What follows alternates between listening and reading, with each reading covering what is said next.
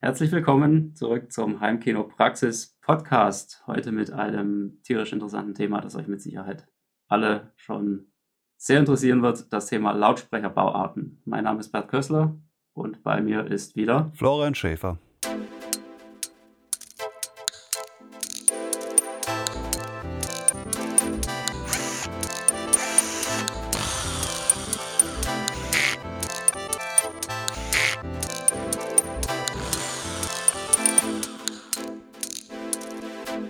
Heimkinopraxis Podcast.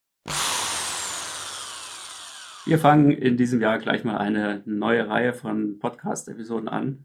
Und zwar geht es um das Thema Lautsprecher. Und zwar heute ganz speziell Lautsprecherbauarten. Da werden noch einige Themen reinkommen, das ist sicher. Weil da kann man ja wirklich endlose Stunden drüber reden und philosophieren. Aber ganz wichtig, einfach für den Anfang heute mal Lautsprecherbauarten. Das ist irgendwie so ziemlich die erste Sache, die man sich überlegt, wenn man einen neuen Lautsprecher ja, kaufen will oder ein ganzes Lautsprecher-Set. Jetzt mal gerade so äh, in den Raum reingefragt, so das letzte Lautsprecher-Set, das du raussuchen musstest oder, oder das du haben wolltest. Kannst du dich da noch dran erinnern? Hm, die letzten, ich glaube, das sind die, äh, ja, so ein äh, klassisches Stereo-Standlautsprecherpaar. Also nicht im Kino, sondern separat. Es muss ja klar, mehrere Räume wollen ja beschallt werden. Ja, und du hattest aber wahrscheinlich jetzt nicht so die Probleme, dir da was rauszusuchen, weil du ja schon, ja, weil das jetzt nicht deine ersten Lautsprecher waren, nehme ich mal an. Ja, ich habe die auch äh, Probe gehört und das war auch so eine so ein Lautsprecher, den, es ist jetzt kein, kein Massenhersteller, die habe ich am Ende tatsächlich fertig gekauft. Ich wollte die auch als Bausatz kaufen, dann gab es jetzt in dem Fall sowohl als auch, aber ich habe die Probe gehört und dann waren die quasi als Aussteller auch zu kaufen und da hatte ich schon den, den Vorteil, also irgendwann stellt sich ja dieser Effekt ein, dass man jetzt nicht mehr im Laden sagen muss, jetzt stellt mir fünf verschiedene hin, weil ich muss vergleichen können, sonst sagt mir das alles gar nichts, sondern irgendwann hat man ja also so eine bestimmte Art absolutes Gehör. Ich will da jetzt nicht übertreiben, aber man kommt irgendwo hin und auch ohne Vergleich merkt man dann schon, okay, das ist ganz gut. Also natürlich ist dann ein Vergleich und so weiter und im eigenen Raum und, und Pipapo dann alles nochmal besser, aber so dieses äh, Stadium, was man ganz am Anfang hat, dass man irgendwie sagt, also ich kann es ehrlich gesagt überhaupt nicht beurteilen, ist das jetzt gut oder schlecht und an was liegt es, das ist dann irgendwann vorbei. Also dann merkt man schon, aha, okay, das ist so mein Beuteschema und so weiter. Und so war das bei dem Lautsprecher dann. Äh, hat das schon mal vorab das erfüllt, was mir so vorgeschwebt ist. Also sprich, äh, Anzahl Chassis, Art des Hochtöners und so weiter. Und dann fand ich das da in dieser, äh, den speziellen Lautsprecher sehr gut und äh, habe dann quasi ohne viele weitere Vergleiche zugeschlagen. Ja, Beuteschema ist ein gutes Stichwort. Also das ist auch eine Sache, die ist mir aufgefallen man hat sich da irgendwann mal in so eine bestimmte Richtung orientiert, war damit irgendwo zufrieden und ja, dann bleibt man irgendwie dabei. Also gar nicht mal unbedingt bewusst, sondern so ganz unbewusst ähm, entscheidet man sich dann doch immer wieder in dieselbe Richtung. Ja, genau. Das, also in dem ja. Fall war es, also geprägt wurde ich durch meinen das habe ich noch, äh, habe ich glaube ich sogar gekauft, da war ich noch Azubi für das erste teure Geld des Heimkino-Set von Fokal. Die sind auch immer noch irgendwo so halber im Einsatz verstreut, jetzt auseinandergerissen. Und die haben eine äh, Inverskalotte als Hochtöner zum Beispiel. Dafür ist Fokal auch bekannt in gewissen Lautsprechern und klingt jetzt zwar jetzt schon ein bisschen anders, aber ich bin wieder bei einem Lautsprecher mit Inverskalotte äh, gelandet. Also in dem Fall mit Akkuton-Chassis, also alles schon recht, äh, recht hochwertig, das Ganze. Aber es ist jetzt kein komplett anderes Funktionsprinzip und da sind auch durchaus äh, Verwandtschaften drin, was den Sound angeht. Ja, da können wir wahrscheinlich viel aus den Nähkästchen plaudern hier in nächster Zeit. Dann steigen wir mal direkt ein. Wir haben uns ja eine ganze Menge Lautsprecherbauarten für heute einfach mal rausgenommen. Es wird jetzt heute wirklich nur um, ja, um die offensichtliche Bauart gehen, also sprich die mehr oder weniger die Größe des Lautsprechers oder ja, sagen wir mal den, den Zweck, für den er gemacht ist. Und äh, wir werden dann aber auf jeden Fall auch nochmal auf bestimmte Lautsprecherprinzipien und so weiter eingehen. Ähm, also quasi die ja, rein technische oder interne Bauart, wenn man es so nennen kann. Das sind einfach verschiedene Dinge, die man auch beliebig miteinander kombinieren kann. Das heißt, wir steigen heute einfach mal ein und das Erste, was ich jetzt einfach mal in den Raum werfen möchte, das ist, glaube ich, auch das, wo ja, die meisten sagen, ja, das müssen aber Standlautsprecher sein. Ja, Standlautsprecher. Die berühmten, großen, Türme, die man sich ins Wohnzimmer stellt, wo die Frau sagt, das kannst du nicht machen. So nicht. genau. Ja, und das ist halt, also ich finde, das ist eigentlich so die, die logische Konsequenz, weil man ja irgendwie sagt, ja, Lautsprecher, die klingen natürlich am besten, wenn sie zum einen natürlich viel Membranfläche haben, ja, also müssen sie möglichst breit natürlich auch sein, zwangsläufig, und auf der anderen Seite aber auch, wenn sie viel Volumen haben. So, das sind so irgendwo die Qualitätskriterien. Ne? Ja, das geht bei der Form am besten, ja. Ja, genau. Und ähm, da sind natürlich Standlautsprecher irgendwie so die, die erste Wahl. Das erscheint erstmal logisch, weil sie natürlich zwangsläufig groß sein müssen und ja, man spart sich ja auch so ein bisschen was. Also man äh, muss jetzt nicht unbedingt irgendwelche Stative noch dafür kaufen oder die irgendwo draufstellen, und, um da wieder Probleme zu bekommen, sondern die stellt halt einfach hin. Ist doch top. Ja, und dadurch, dass so der äh, Hochtöner normalerweise ja auch auf Ohrhöhe ist, gibt es die eigentlich auch nicht in klein. Es gibt schon so 20, 30 Zentimeter Höhenunterschied dann auch noch und unterschiedlich breit, aber wie du sagst, so ein Mindestvolumen ist da immer gegeben, also dass die keinen Hubraum haben, so gar keinen, das ist dann eher selten. Also das sind schon immer relativ äh, massive Dinge, aber also so toll ich die auch äh, beim HiFi finde, im Heimkino ist ein Standlautsprecher dann oft eher nicht die erste Wahl oder sollte es nicht sein, weil die meisten, das ist natürlich auch nicht alle, äh, sind ja so gebaut, dass die zum Beispiel einen gewissen Wandabstand haben sollten. Also oft mindestens 50 Zentimeter hinten dran bis zur Wand, manchmal sogar eher Richtung einen Meter. Und wenn man sich das dann in so einem eher kleineren Heimkino vorstellt, dann heißt es im Prinzip, die stehen alle mitten im Raum, die Lautsprecher, und das macht dann natürlich keiner. Und das Ergebnis ist, die Lautsprecher, die eigentlich für Mitwandabstand gebaut wurden, werden dann alle an die Wand geschoben. Und da klingen sie dann aber nicht mehr so wie gewünscht. Also haben dann zu viel Bass, zu viel dröhnenden Bass. Das gibt es ja dann auch. Und dementsprechend finde ich, wenn man sich jetzt äh, Lautsprecher speziell für ein Heimkino anschafft, dann äh, sollte man davon vielleicht mal Abstand nehmen, beziehungsweise das kritisch betrachten und leider ist es aber in diesen typischen Sets, über die man als erstes stolpert, so habe ich ja auch angefangen, sind dann zwei Standlautsprecher, ein liegender Center, zwei kompakte und natürlich mittlerweile vielleicht auch noch Deckenlautsprecher und so weiter, aber so dieses Fünf-Punkt, da ist es Standard. Da sind immer diese Standlautsprecher dabei. Die machen vielleicht Sinn in so einem Wohnzimmer, wo, wie du sagst, spart man sich einen Standfuß oder so. Aber wenn man jetzt irgendwann denkt, dass da alles mit äh, mit äh, vollgetackerten Holzrahmen und, und Dämmmaterial und sowas ausgestattet wird, dann hat das natürlich mit diesem Anwendungsfall alles mal eben ins Wohnzimmer stellen nicht mehr so viel zu tun. Und deswegen würde ich sagen, Standlautsprecher sind vielleicht irgendwo immer noch am populärsten. So unter Leuten, die so mehr als 100 Euro für einen Lautsprecher ausgeben wollen. Aber für ein Heimkino, äh, ich sag mal, mit Vorsicht zu genießen. Ja, muss schlicht und einfach nicht sein, weil letztendlich das das Volumen ist ja in erster Linie auch im, im Bass nützlich. Und ähm, das Problem hast du eigentlich jetzt auch im Heimkino gar nicht mal so unbedingt, weil ja, im Idealfall trennst du das Ganze ja sowieso irgendwo ab und, und lässt dann irgendwann ein SPA oder ein DBA arbeiten oder sowas. Ja, und ähm, vor dem Hintergrund bringt das dann eigentlich gar nicht mehr wirklich viel. Da muss man einfach schauen, dass es halt im ja, etwas höheren Frequenzbereich, jetzt nicht irgendwie bei, bei 30 Hertz oder so, sondern halt dann so ab äh, ja, 80 Hertz aufwärts, dass es da einfach ordentlich arbeitet. Und das wiederum kriegt man eben auch mit Regallautsprechern ganz gut hin. Und das wäre so die, die zweite Kategorie an der Stelle. Regallautsprecher. Die also kann man dann ins, der abgeschnittene Standlautsprecher. Wenn man ja, so die kann man dann äh, ins Heimkino-Regal stellen. Sozusagen, genau. Und das ist ja eigentlich auch so ein bisschen ein sehr irreführender Name, aber es hat sich halt dummerweise durchgesetzt dass man ja einen Regallautsprecher gar nicht wirklich in ein Regal stellen sollte. Ja, also Kompaktlautsprecher äh, liest man auch ab und zu mal. Das wäre vielleicht dann äh, ja die Alternative dazu. Aber ja, wir wissen, was gemeint ist.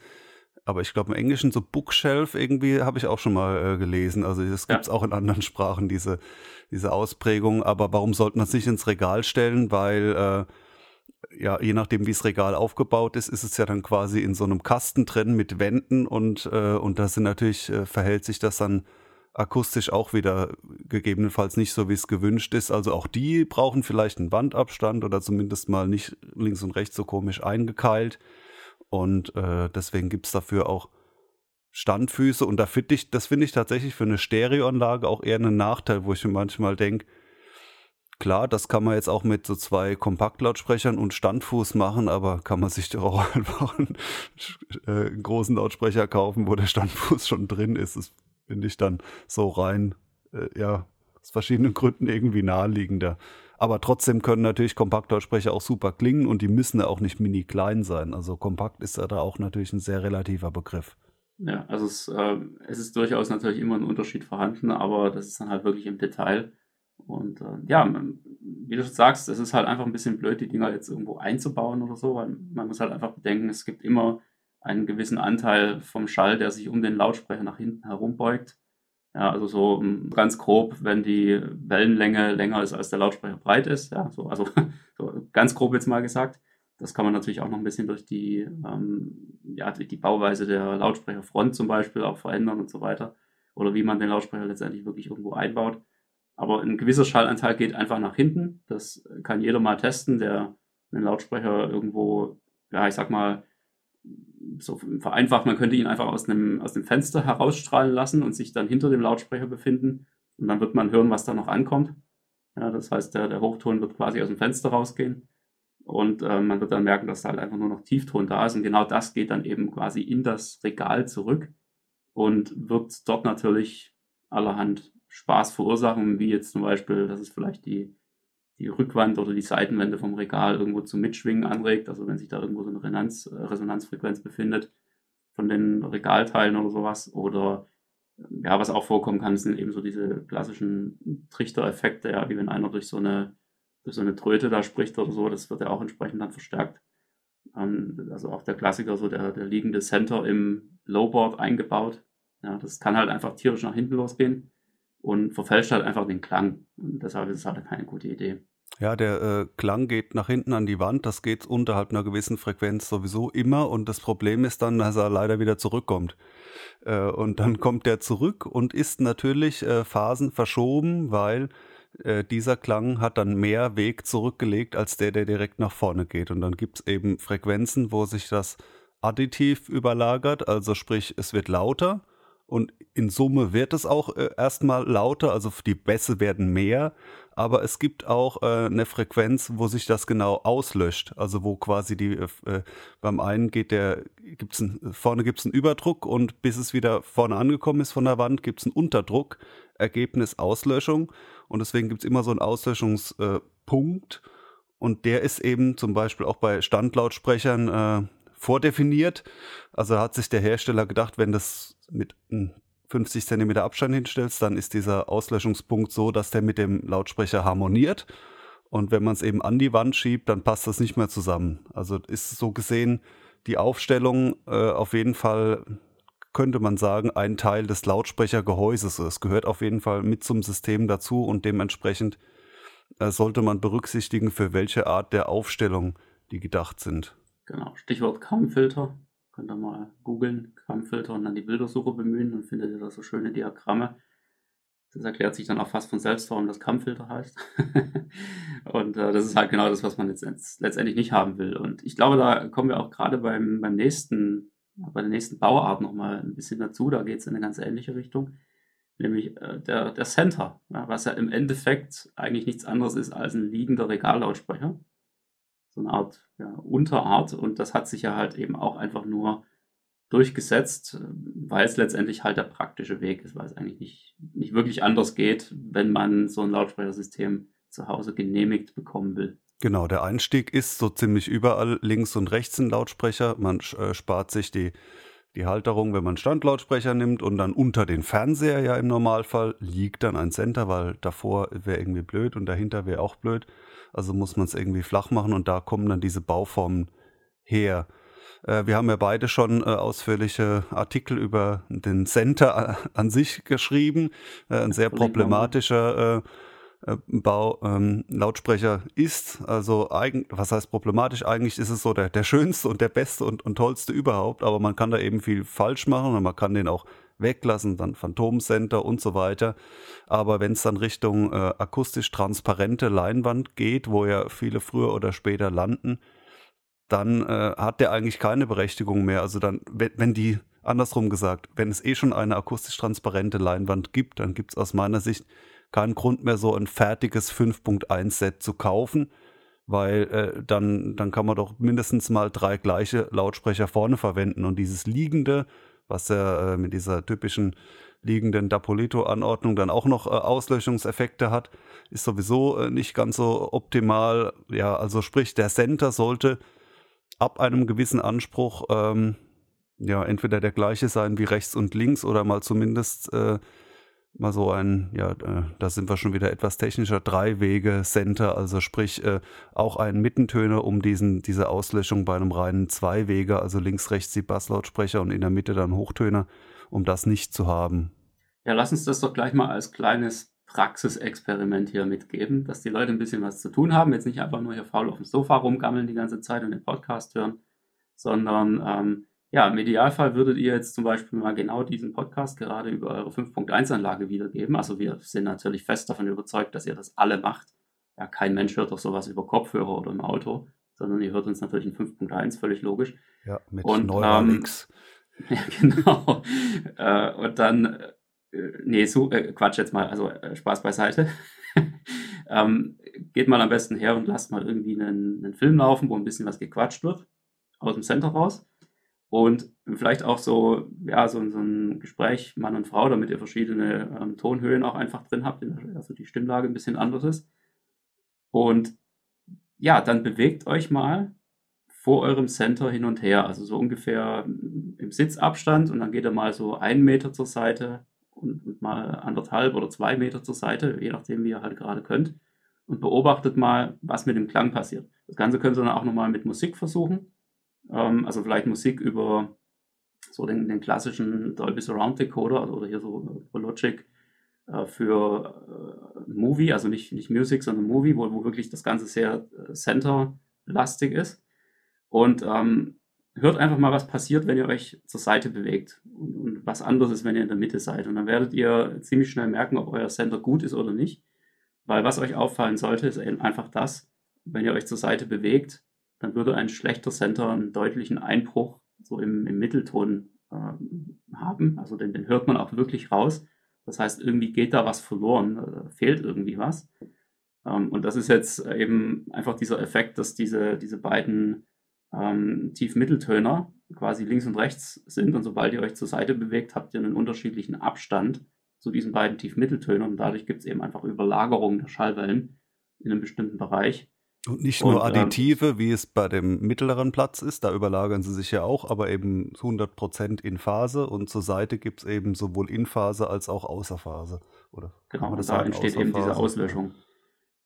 Ja, und das ist äh, leider eben diese Sache, warum der Center halt, also oder der klassische Center mit zwei Tiefmitteltönern und genau in der Mitte dazwischen der Hochtöner, warum das einfach nicht so, so wirklich gut ist ähm, sondern eben eher so dem, der Optik geschuldet ist, ja, weil es halt einfach akzeptabel aussieht und relativ flach gebaut werden kann und deshalb auch noch unter den Fernseher passt. Ähm, wenn ihr da wirklich einen, einen, guten Center wollt, also zum einen lest euch den Artikel von Florian durch und äh, wir, wir, verlinken das gerade in, den, in der Podcast-Beschreibung. Und ansonsten, ja, achtet mal drauf, wenn ihr einen Center kauft, ob ihr vielleicht doch irgendwie einen erwischt mit einem Dreiwegesystem, also wo nochmal so ein ähm, so ein kleinerer Mitteltöner äh, in der Mitte mitsitzt, ja, dann ist das in der Regel deutlich besser. Sollte man natürlich testen, aber so grob als Daumenregel kann man sagen, drei Wege ist da einfach die, die beste Wahl. Ja, zum Center könnte ich noch äh, Stunden erzählen oder sagen wir mal zumindest eine Podcast-Folge könnten wir davon füllen. Das machen wir vielleicht irgendwann auch mal. Aber würde ich sagen, verlassen wir jetzt an der Stelle, auch wenn es da noch viel zu sagen gäbe und widmen uns einer weiteren Lautsprecherbauart und zwar Wandlautsprecher, also On-Wall auch mal genannt im Englischen. Da bin ich ja ganz großer Fan von. Aber es ist natürlich auch äh, raumabhängig und so weiter also in meinem Fall sind alle Lautsprecher Wandlautsprecher. Das heißt, sie sind ziemlich flach und hängen an der Wand und äh, oder auch an der Decke. Und das finde ich insofern von Vorteil, als dass äh, in so einem Heimkino, äh, da gibt es natürlich nur einen Platz, der optimal ist vom Klang, aber äh, man will ja schon, dass wenn da auch weitere äh, Leute sind, dass die nicht so äh, ganz schlechten Sound bekommen. Und, und ganz schlecht könnte ja sein, wenn alle Lautsprecher relativ weit in den Raum reinragen und sei es nur 50 Zentimeter, dann ähm, dann gibt es natürlich einen verstärkten Effekt, dass einer jetzt mit dem Ohr direkt an dem Surround-Lautsprecher sitzt und der andere ist davon zwei Meter entfernt. Und um dieses Ungleichgewicht zu minimieren, ist es natürlich gut, wenn die so weit wie möglich weg sind und flach an der Wand. Und es bleibt natürlich auch einfach mehr Raum übrig, wenn nicht ringsrum die Lautsprecher weit reinragen. Und im Heimkino haben wir es ja mit einer steigenden Anzahl Lautsprechern zu tun. Also da geht nicht nur Platz in der Front verloren, sondern ähm, ja, finde ich von Vorteil, wenn die Lautsprecher flach sind und finde auch, dass es bei äh, vielen Heimkinos Sinn macht. Ja, muss auch gar nicht mal schlecht klingen, ja. Das ist halt, man denkt da immer so, ja, Volumen, wo ist denn das Volumen hin, wenn die Dinger flach sind? Aber es ist halt tatsächlich so, dass letztendlich ja Volumen auch durch Breite und Höhe zustande kommen. Und ähm, da merkt man halt dann schon einen deutlichen Unterschied, ob da jetzt so ein wirklich so ein ganz kleiner Wandlautsprecher mit einem Tiefmitteltöner und einem Hochtöner und das war's dann und dann möglichst kompaktes Gehäuse außenrum, ähm, ob sowas äh, gebaut wurde oder ob es dann doch irgendwie noch so ein bisschen mehr ist. Also ich habe einfach da sehr, sehr gute Erfahrungen gemacht, gerade auch mit ähm, wiederum mit der Dapolito-Anordnung, also um das nochmal so kurz aufzugreifen, im Prinzip wie der Center nur stehend. Ja, und also Tiefmitteltöner oben und unten und in der Mitte der, der Hochtöner. Das ist einfach äh, finde ich, eine, eine, sehr, sehr geniale Bauart für Wandlautsprecher, gerade auch im Surround-Bereich, weil die einfach dann auch ein richtig schönes, breites Abstrahlverhalten haben. Das heißt, man kann die auch mal ohne schlechtes Gewissen einfach flach an die Wand hängen und tatsächlich darauf verzichten, dass sie jetzt den, den Hörplatz direkt anstrahlen.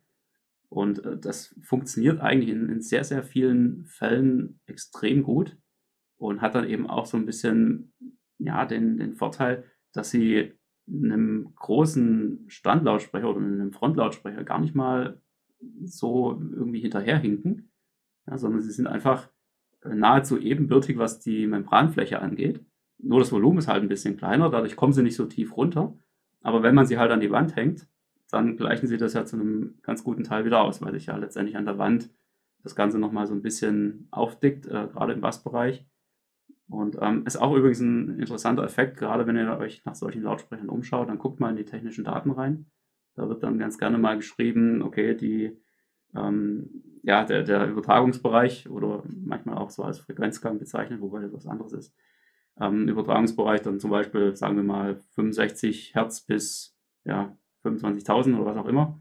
Und ähm, dann noch eine Zusatzangabe bei Wandmontage sind es dann aber zum Beispiel ja, 60 oder 58 Hertz oder sowas, wie weit er halt runterkommt.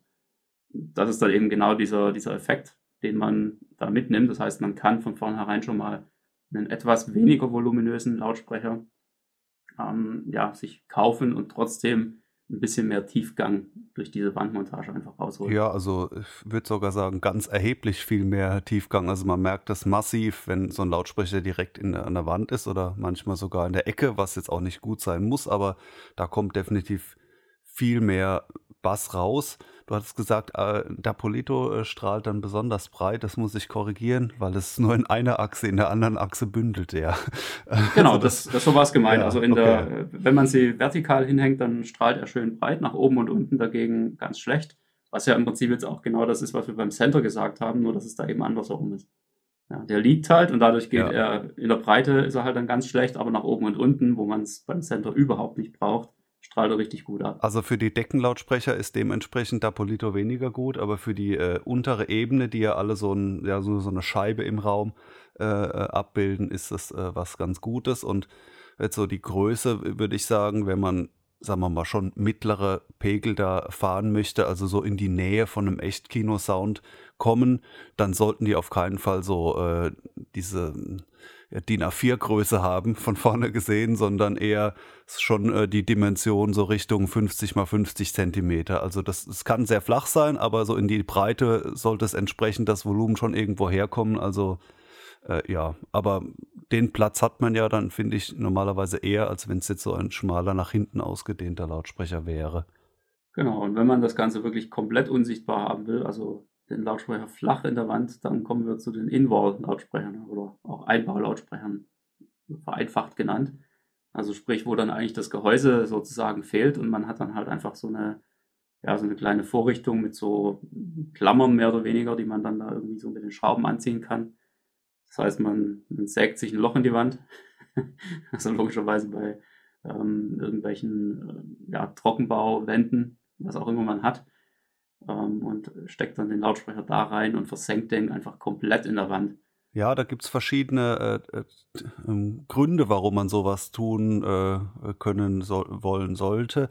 Ähm, das eine, wie du schreibst, da gibt es dann gar kein Gehäuse und man macht einfach ein Loch rein und dann Clips, Clips und fertig. Das wäre eher der Antrieb.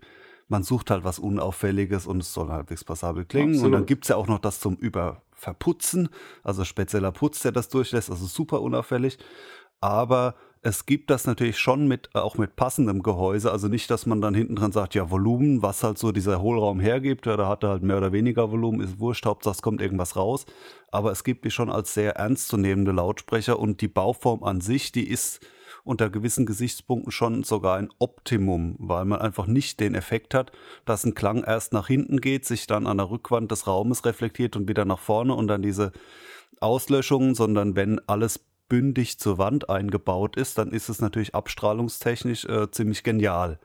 Aber sollte dann nicht nur einfach in irgendeinen undefinierten Hohlraum oder so wie hier die, die Hutablage beim Auto so reingebaut und dann aufgedreht und da ist halt irgendein Volumen drunter, sondern ähm, die haben dann auch äh, Kästen hinten dran oder wenn man es selber baut, dann muss man es entsprechend bauen. Also das, was da hinten dran passiert, das sollte schon äh, auch irgendwie definiert sein. Es gibt natürlich auch das Konzept, riesiges Volumen, also dann irgendwo schon nicht mehr definiert, aber eben genau dafür gebaut, dass es nicht diesen Gegendruck gibt, weil das macht ja so eine Kiste. Wenn die klein ist, dann ist klar, wenn man in eine Luftpumpe zuhält und reindrückt, dann gibt es einen ziemlichen Gegendruck. Wenn man hinter die Luftpumpe quasi eine 20 Liter Flasche äh, montieren würde, dann gibt es kaum noch Gegendruck, weil es eben viel mehr Luft zusammenzudrücken gibt und dementsprechend äh, ist jetzt, wenn man jetzt einen Lautsprecher nimmt, was der für eine kleine Kiste gebaut ist, und man sagt, oh, ich baue den mal um, nimmt eine riesige, äh, was weiß ich, eine, eine Mülltonne so von der Größe her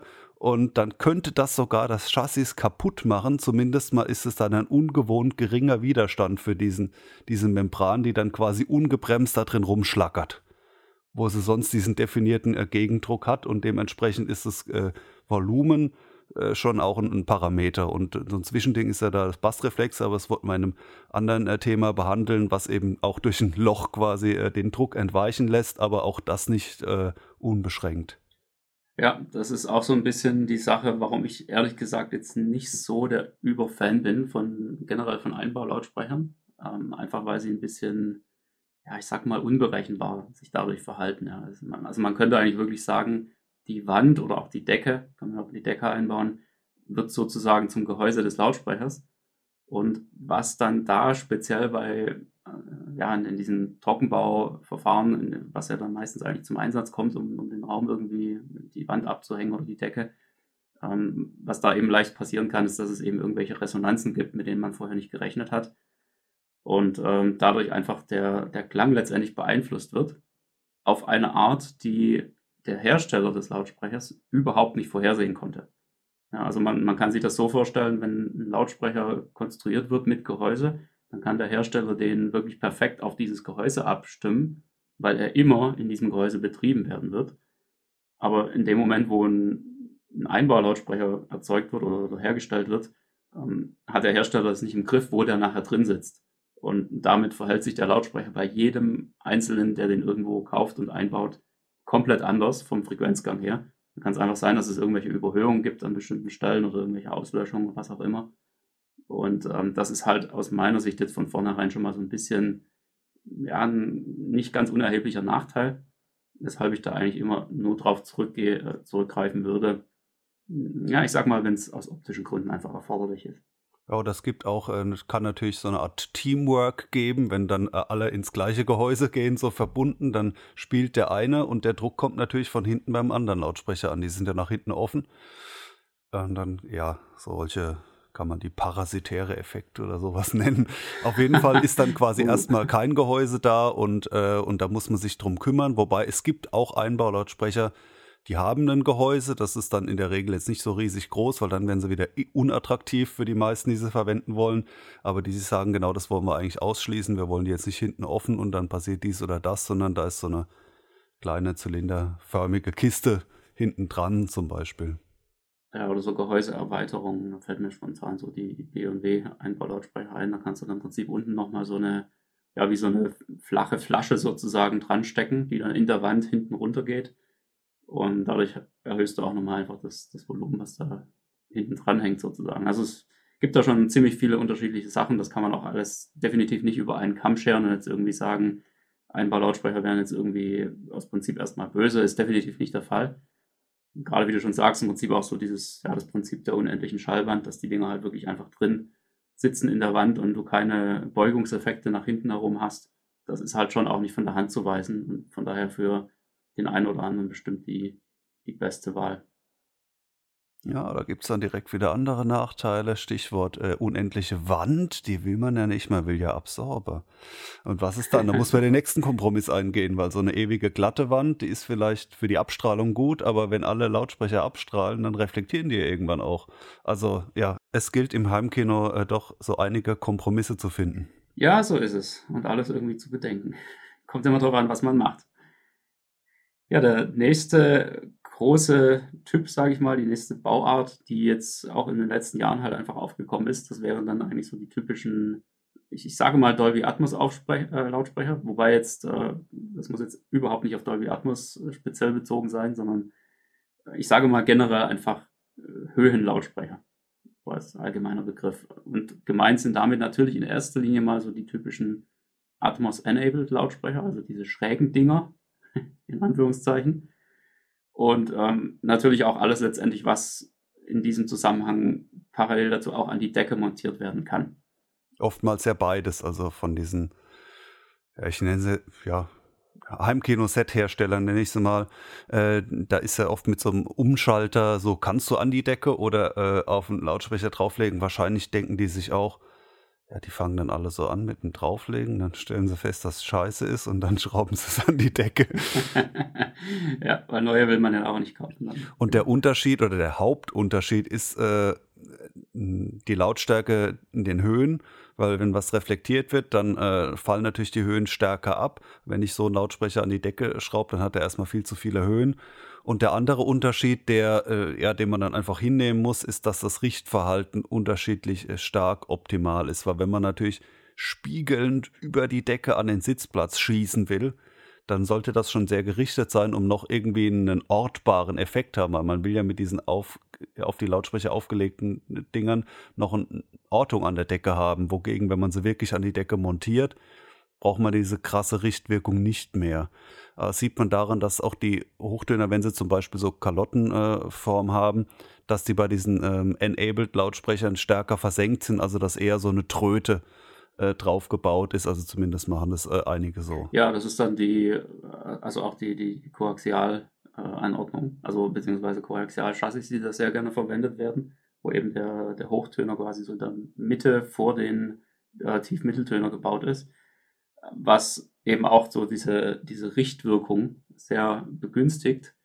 Nur, aber da, da muss man halt auch einfach sehen, was genau oder wie ist der Lautsprecher konzipiert, was kann man mit dem letztendlich machen, weil da sind eben die, also die Hersteller sind sich der Sache bewusst. Man muss ja ganz klar sagen, warum gibt es die Dinger überhaupt, also speziell diesen Atmos-enabled ähm, Kram, weil letztendlich natürlich auch äh, Dolby irgendwann gesagt hat, so wir haben jetzt hier ein, krasses System, aber wir wissen genau, dass ich kein Schwein Lautsprecher an die Decke hängen will.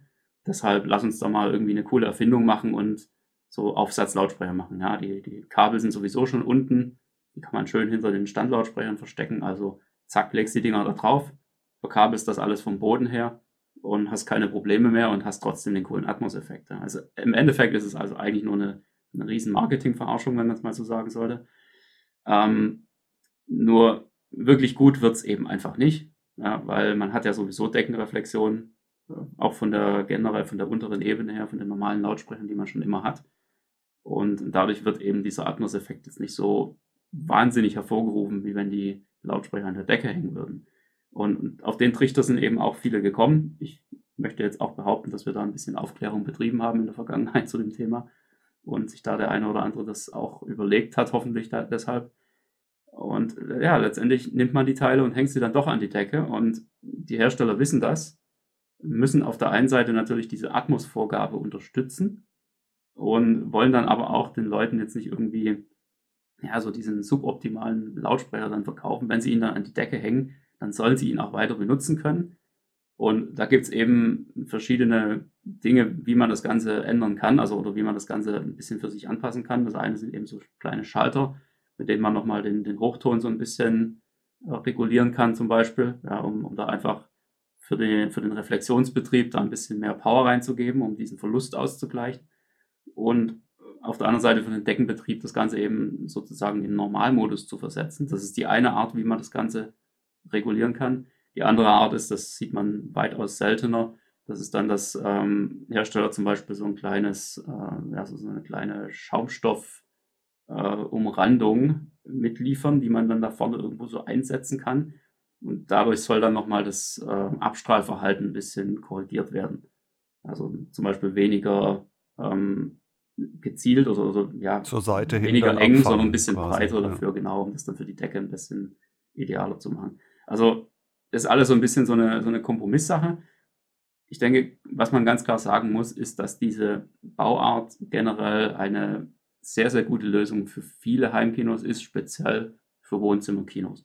Ja, ich finde die Form auch super, muss ich ja, sagen. Ja, die ist klasse, genau. Weil also, dieses leicht angeschrägte, ich meine, wo hat man schon äh, äh, bei Wandlautsprechern, es ist ja eine Art Wandlautsprecher, wo hat man schon Wände, die haargenau senkrecht irgendwo aufs Ohr zielen, also 90 Grad dazu. Ja, ja so. äh, schwierig. Und äh, man hat es bei diesen ganz vielen Lautsprechern gibt es auf jeden Fall auch Stellen, die eben nicht senkrecht darüber sind, vor allem an der Decke. Da muss es in der Regel irgendwo mehr Richtung Raummitte gerichtet werden. Und da ist diese äh, Pultform, wie sie auch genannt wird, finde ich äh, prinzipiell äh, eine ganz nette Sache.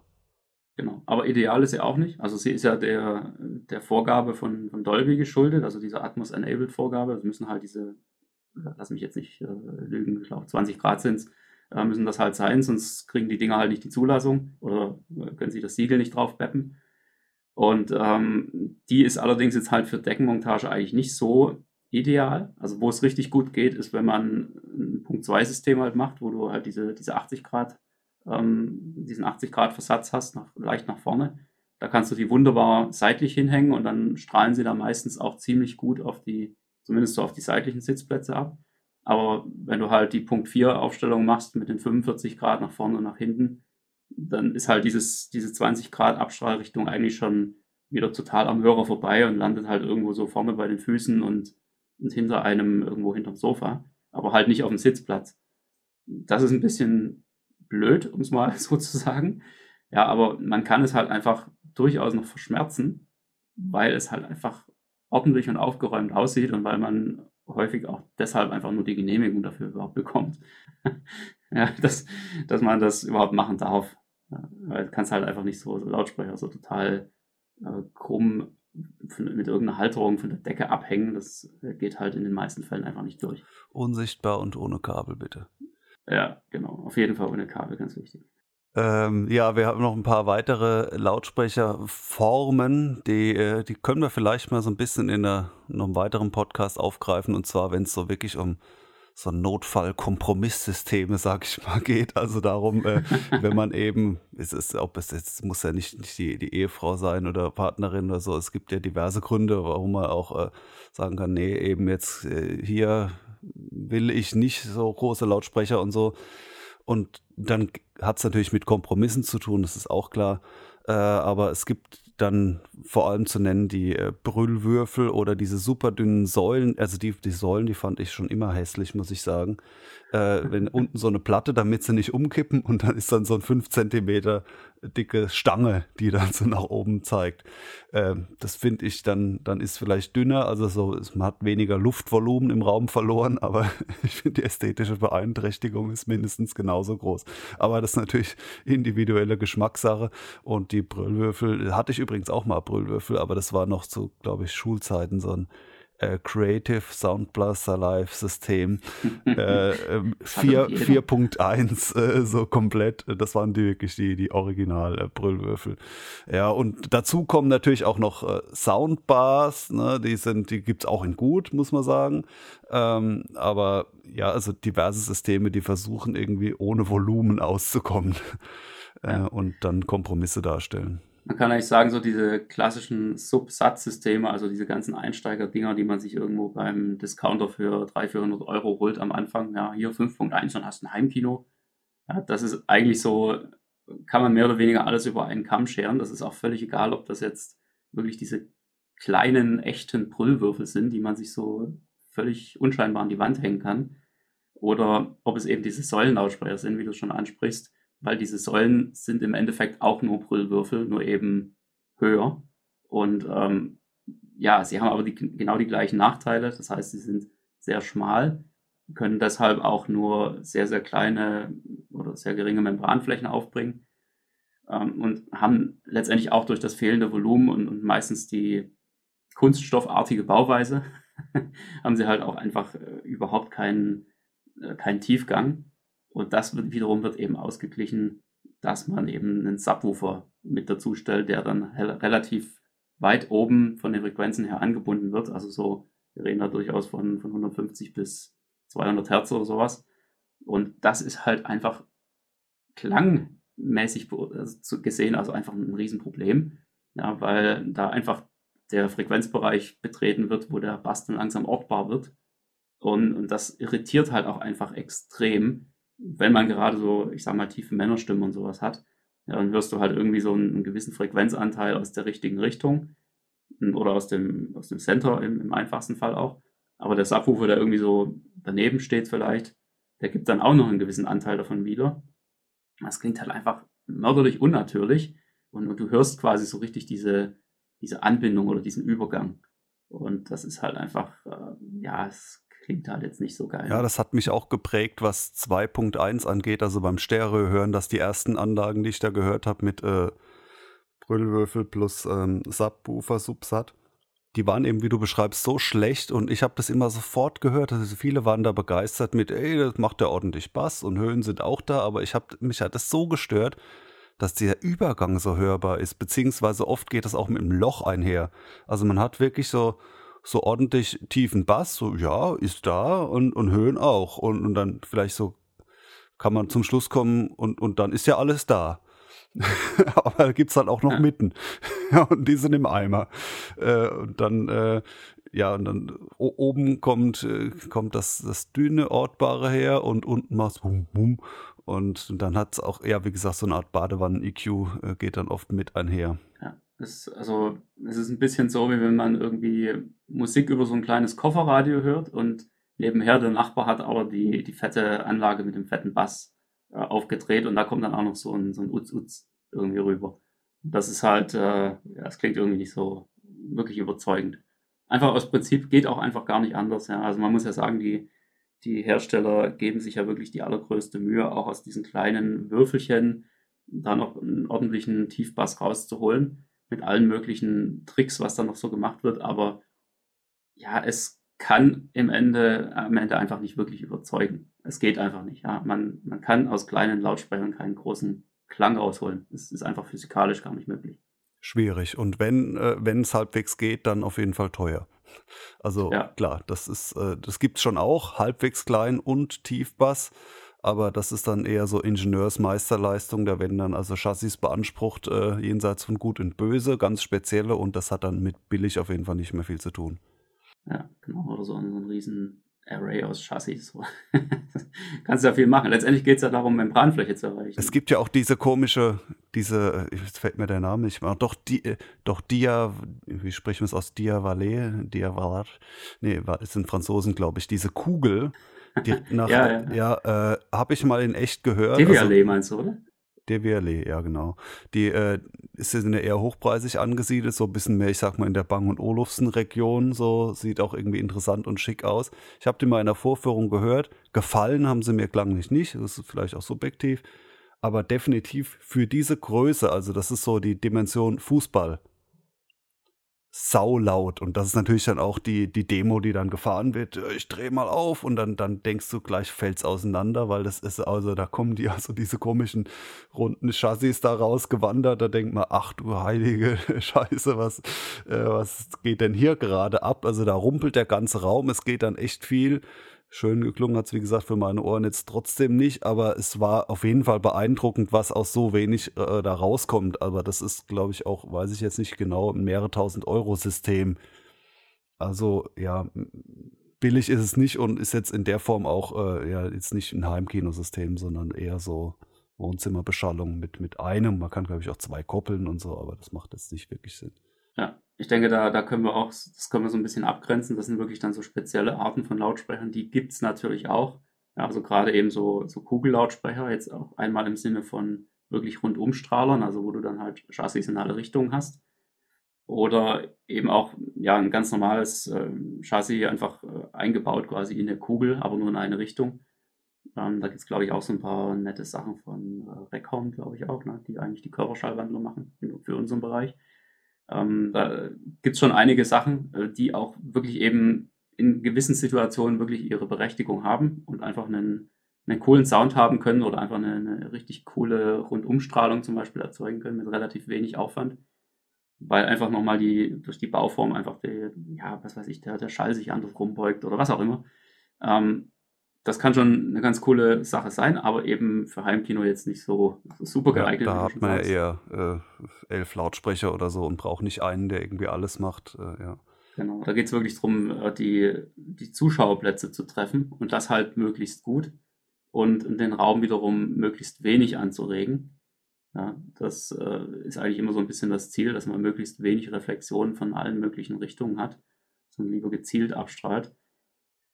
Ja, und dann aber eben auch so Spezialitäten wie jetzt äh, zum Beispiel Pyramiden, ja, oder, oder, halt alles, was irgendwie in, in, Richtung von Pyramiden geht, oder diese Monolithen da, ähm, die man sich da hinstellen kann und die dann auch in, in alle vier Richtungen abstrahlen. Da hat ja zum Beispiel ähm, Nubert hat er ja was rausgebracht vor ein, zwei Jahren. Ähm, die, diese Nu-Pyramide, äh, die, die im Prinzip eine Neuauflage ist von irgendwas, was sie vor, keine Ahnung, 30, 40 Jahren oder sowas schon mal gebaut haben ja, irgendwie ein, ein Mordsteil, stellst du dir wirklich hin wie so einen, ähm, wie so, eine, wie so ein, so ein riesen äh, Monolithen da ins, ins Zimmer. Ja. Kunstobjekt, ja, so kann man ja, eigentlich sagen. So, sowas braucht jeder Hersteller. Vielleicht macht es den Entwicklern auch Spaß oder ich könnte mir ja. vorstellen, das macht denen überhaupt keinen Spaß. Die denken sich, nee, schon wieder so eine Marketing-Scheiß.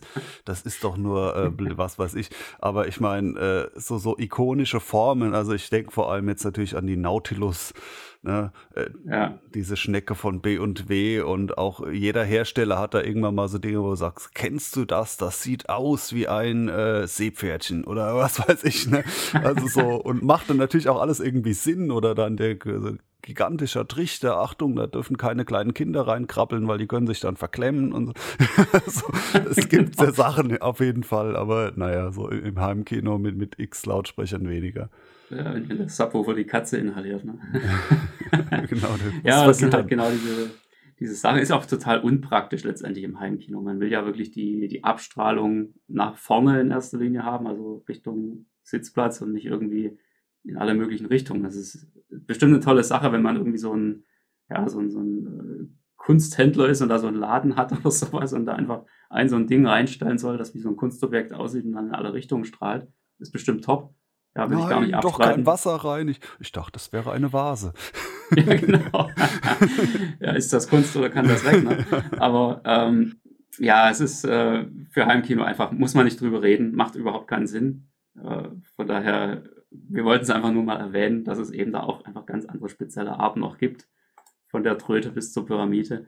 Und ähm, dass man sich da aber eigentlich keine Gedanken machen muss, wenn es wirklich um das Thema Heimkino geht. Einen pauschalen Tipp hätte ich trotzdem noch so in dieser Folge. Ich meine, wir haben festgestellt, es gibt äh, verschiedene, die Sinn machen können, verschiedene Lautsprecher. Deswegen sage ich nicht, kauft auf jeden Fall diese Art Lautsprecher. Aber mein Tipp wäre, möglichst einheitlich vorzugehen es gibt ja häufig die Frage so, ich habe schon ein Heimkino-Soundsystem, was soll ich denn für Deckenlautsprecher nehmen? Und da will ich sagen, es gibt schon verschiedene, aber was hast du denn sonst für Lautsprecher? So toll die Deckenlautsprecher auch sein mögen. Und das würde ich sagen, versucht das mal möglichst einheitlich, also nicht zwei Standlautsprecher, ein liegender Center, zwei kompakte und dann noch vier Pult und die auch noch alle vom unterschiedlichen Hersteller, sondern sagen, geht das nicht irgendwie mit ein oder vielleicht zwei verschiedenen Modellen? Und die vielleicht auch aus derselben Serie und die Serie idealerweise mit den selben äh, Chassis, weil manche Hersteller machen es auch so, die sehen zwar ähnlich aus, damit das Auge das als, als gleich irgendwie empfindet, aber verbauen dann unterschiedliche Sachen, vielleicht auch um es unterschiedlich teuer machen zu können aber schon idealerweise das äh, möglichst einheitlich zu machen. Da profitiert dann doch die Homogenität extrem davon.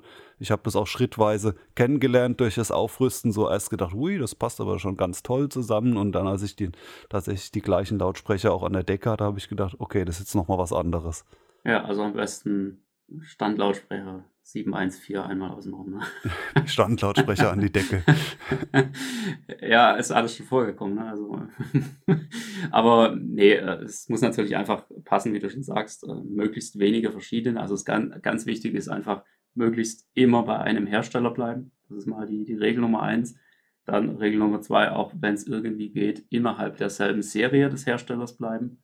Und Regel Nummer drei, das ist dann das Optimum, möglichst wenige unterschiedliche Lautsprecher aus dieser Serie zu verwenden. Also nicht, ähm, wie du schon sagst, eben die, die Standlautsprecher, den Center, die Surrounds, die Deckenlautsprecher und noch irgendwie was, ja, sondern wirklich möglichst auf mindestens eines davon zu verzichten und, und stattdessen auch einfach eine, den anderen Lautsprecher zu nehmen. Also durchaus auch mal ähm, einmal Randlautsprecher außenrum ja, oder die Deckenlautsprecher auch mit durch die gleichen wie die Surrounds äh, äh versuchen an die Decke zu installieren. Ja. Das hat auf jeden Fall schon mal riesige Vorteile für den Klang. Der AV-Receiver muss nicht so viel korrigieren am, äh, ja, an, an, der Klangeinstellung oder an, an den akustischen Verhalten der Lautsprecher, nennen wir es mal so. Oder sagen wir mal, die Korrekturen sind dann zumindest ähnlich bei jedem Lautsprecher. Also ich ja, mein, genau. Ja. Richtig. Und das, das ist einfach ein Riesenvorteil. Ihr, ihr werdet es einfach merken, wenn ihr dann wirklich mal so Effekte habt, die durch den Raum fliegen. Das ist eine ganz wichtige Sache dass die während dieser Bewegung von einem Lautsprecher zum nächsten einfach nicht ihre Klangfarbe verändern.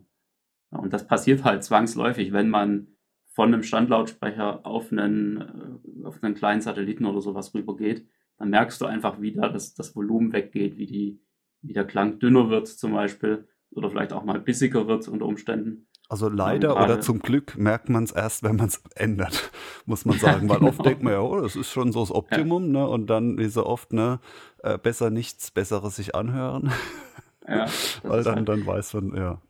Genau, letztendlich, wenn, wenn ihr schon was habt, wenn ihr schon ein System habt und das jetzt einfach erweitern wollt, ja, oder da generell so, so in den nächsten paar Jahren da einfach nach und nach was Neues anschaffen wollt, angenommen, ihr habt noch die kleinen äh, kompakten aus dem Subsatzsystem vom, vom Discounter und wollt so nach und nach aufrüsten, ja, dann macht das ruhig. Also da macht ihr definitiv jetzt nichts kaputt.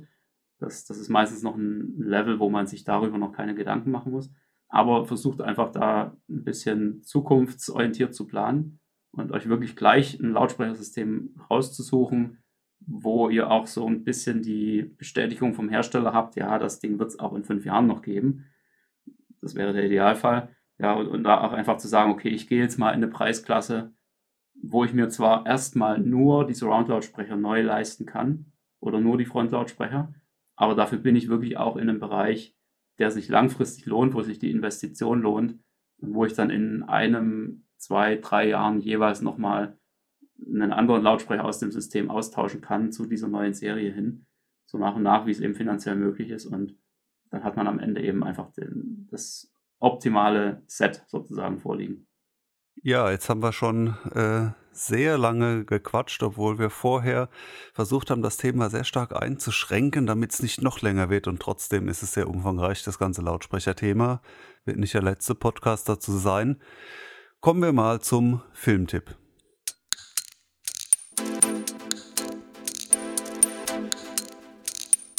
Der Heimkinopraxis Filmtipp. Ja, super, Florian. Was hast du uns heute mitgebracht? Ähm, ja, also ich, manchmal ist es ja so, da weiß ich gar nicht, ja, was soll ich denn jetzt empfehlen? Habe nicht so viele schöne Filme in letzter Zeit gesehen, aber jetzt, ich könnte hunderte Filme gerade empfehlen. Ähm, und zwar ein Anlass, nehme ich mal, einen traurigen Anlass. Es ist jetzt schon ein bisschen her, aber noch relativ taufrisch. Und zwar am 25. Dezember letzten Jahres äh, ist Jean-Marc Vallée verstorben. Und das hat man irgendwie, also ich zumindest auf mehreren News und sozialen Medien irgendwie gelesen, dass so äh, bekannte Hollywood-Schauspieler so geschrieben haben, oh, wie bedauerlich und so. Und dann, äh, ja, Bert, ne? Seine ganze Filmografie, traurig und so. Kennst du einen Film äh, von ihm? Ist das jetzt irgendwie total schlimm, wenn ich da wirklich überhaupt keine Ahnung habe, wer das Nee, ich kannte ist. nämlich auch äh, null, also ich bin da auch nicht so ganz die Referenz, aber mir hat es überhaupt nichts gesagt. Ich dachte, hä, warum tun die alle dem so huldigen? Also er ist an einem Herzinfarkt traurigerweise gestorben in relativ relativ ähm, in jüngeren Jahren zumindest. Ähm, und dann habe ich mal nachgeschaut und den einzigen Film, den ich kannte von ihm, der auch äh, direkt ein Oscar-Gewinner war vor ein paar Jahren, ähm, den möchte ich heute empfehlen, dann zusammen mit einem äh, anderen Film noch Doppelpack quasi. Äh, und zwar hat der ähm, Dallas Buyers Club gemacht. Äh, das sagt mir allerdings was. Ja, und äh, das ist ja das, was in, in Hollywood-Kreisen als äh, Independent-Film durchgeht. Das heißt, es gibt so drei Budgetkategorien. Natürlich den großen Film, also äh, was weiß ich, ab 20 Millionen oder sowas gerechnet wird. Und dann gibt es Independent, das ist so von, weiß ich nicht, äh, 300.000 bis 20 Millionen, ist jetzt also ein bisschen geschätzt von mir. Äh, also für, für Echtverhältnisse immer noch wenig Geld. Äh, und dann gibt es natürlich den, den No-Budget, Low-Budget irgendwie Film, so äh, total. Aber das war jetzt eher Independent. Also Dallas Buyers Club war ein vergleichsweise äh, günstiger Film, der auch mit wenig Aufwand gedreht wurde, aber trotzdem fett daherkommt. Und zwar geht es ja um eine ja, wahre Geschichte, mehr oder weniger originalgetreu verfilmt aus den 80er Jahren, wo einer ähm, Medikamente nach USA in, ein, in Form eines Buyers Club importiert, die gegen AIDS äh, helfen sollen. Das ist umstritten, inwiefern sie da wirklich doll geholfen haben, aber diese Person gab es, eine ziemlich äh, ja, auffällige ähm, Person und gespielt von äh, Matthew McConaughey. Und der ist ja auch so ein Darsteller, der für sehr expressives Schauspiel bekannt ist. Ähm, und das macht er aber sehr gut und in dem Fall auch äh, mit Jared Leto und auch der dreht ja gerne richtig auf äh, und der, der spielt einen noch durchgeknallteren. Es gibt ja Filme, also wo er den Joker spielt, das ist ja ziemlich misslungen, finde ich, aber in der Rolle ist auch Jared Leto top. Also schon mal zwei super Hauptdarsteller und Matthew McConaughey total abgemagert auch für die ähm, Rolle. Ja, machen sie super gut. Ein toller, äh, grundsolider Film, wie ich finde. Und dazu möchte ich noch einen äh, zweiten Film empfehlen. Der ist ähnlich gut, vielleicht ein Tick weniger originell, aber ist mir auch mit sehr gutem Sound in Erinnerung geblieben. Und zwar, der war drei Jahre später, also 2016, der das Bias gab 2013. Ähm, das war der Film Gold. Der ist jetzt nicht mehr von diesem Regisseur, aber auch mit Matthew McConaughey äh, und auch so ein Overacting-Maßstab. Äh, also da ist dann McConaughey, äh, McConaughey hat dann irgendwie 50 Kilo zugelegt gegenüber diesem anderen Film vorher, wie das so ist. Halbglatze, total verschwitzt und er spielt einen, der so eine Goldmine irgendwie auftut und dann da so bisschen ähnlich wie Wolf of Wall Street, windig da Investoren da irgendwie an Land zieht und am Ende hat das natürlich alles kein Hand und Fuß mehr, was er da veranstaltet und endet dann äh, ziemlich böse, aber so ja, ich weiß nicht, ob man da äh, Thriller, Drama und mit so einem ziemlich äh, fetten äh, Soundtrack ist mir da in Erinnerung geblieben. Äh, beides absolut gelungene Filme mit Matthew McConaughey und ersterer eben ähm, auch mit dem kürzlich oder von dem kürzlich verstorbenen Regisseur Jean-Marc Vallée. Kann ich beide sehr empfehlen, die Filme. Ich glaube, das sind auch äh, äh, so wirkliche Konsensfilme, wo es sehr wenige gibt, die sagen, ach, das hat mich jetzt irgendwie schlecht unterhalten, das war zu primitiv oder das war mir zu, zu abgehoben, sondern das ist so ein wirklich äh, schönes Mittelding, so auch ein bisschen Schauspielfilm, ja. Ja, absolut. Also im Endeffekt ja eigentlich schon, ja, Drama kann man eigentlich sagen, ne? Also, ja, aber ja, nicht so die ganz bitteren, wo man danach so denkt, oh ja, ja das ist aber schlimm, äh, sondern äh, so einfach im Sinne von spannend, ja. Ja, es, es, hat auch so seine witzigen Momente, wie er einfach so diese, dieses äh, Business sozusagen aufzieht, in Anführungszeichen. Und da immer so am, am Rande der Legalität mehr oder weniger unterwegs ist. Da meinst du jetzt den, den Bias Club, weil das trifft auf, auf, auf, beide Filme eigentlich so ein bisschen zu. In beiden hatte so da so irgendwie äh, geschäftig, aber als ganz anderer Charakter dann irgendwie so Leute sagen, hey, ihr müsst da investieren. Absolut. Also Gold habe ich mir gerade mal auf meine Watchlist gesetzt, den habe ich tatsächlich auch noch nicht gesehen. Da habe ich da mal wieder was. Es ist, ist einfach schön hier. Also ich mag das mit dem Filmtipp im Podcast. Ich nehme da immer wieder regelmäßig selbst Sachen mit. Das ist unglaublich. Sehr gut. Ja, vielen Dank für diesen Filmtipp. Und Wir hören uns dann in zwei Wochen wieder. Wir werden mal schauen, wie wir das ganze Thema Lautsprecher jetzt weiter vertiefen. Wir werden das wahrscheinlich so machen, dass wir jetzt auch nicht äh, die nächsten zehn Wochen irgendwie nur noch Lautsprecherfolgen oder sowas machen. Das wird dann auch ein bisschen langweilig.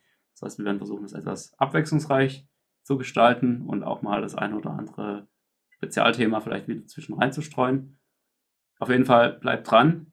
Wir freuen uns, wenn ihr uns eine wunderschöne Bewertung da lasst bei iTunes oder wo auch immer ihr den Podcast hört und eine Bewertung abgeben könnt.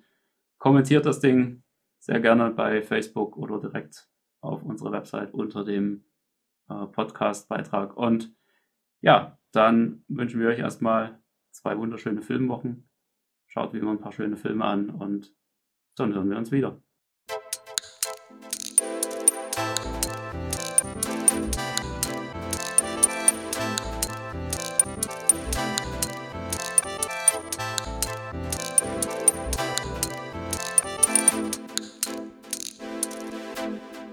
Der Heimkinopraxis Podcast, präsentiert von www.heimkino-praxis.de, der Seite rund ums Heimkino.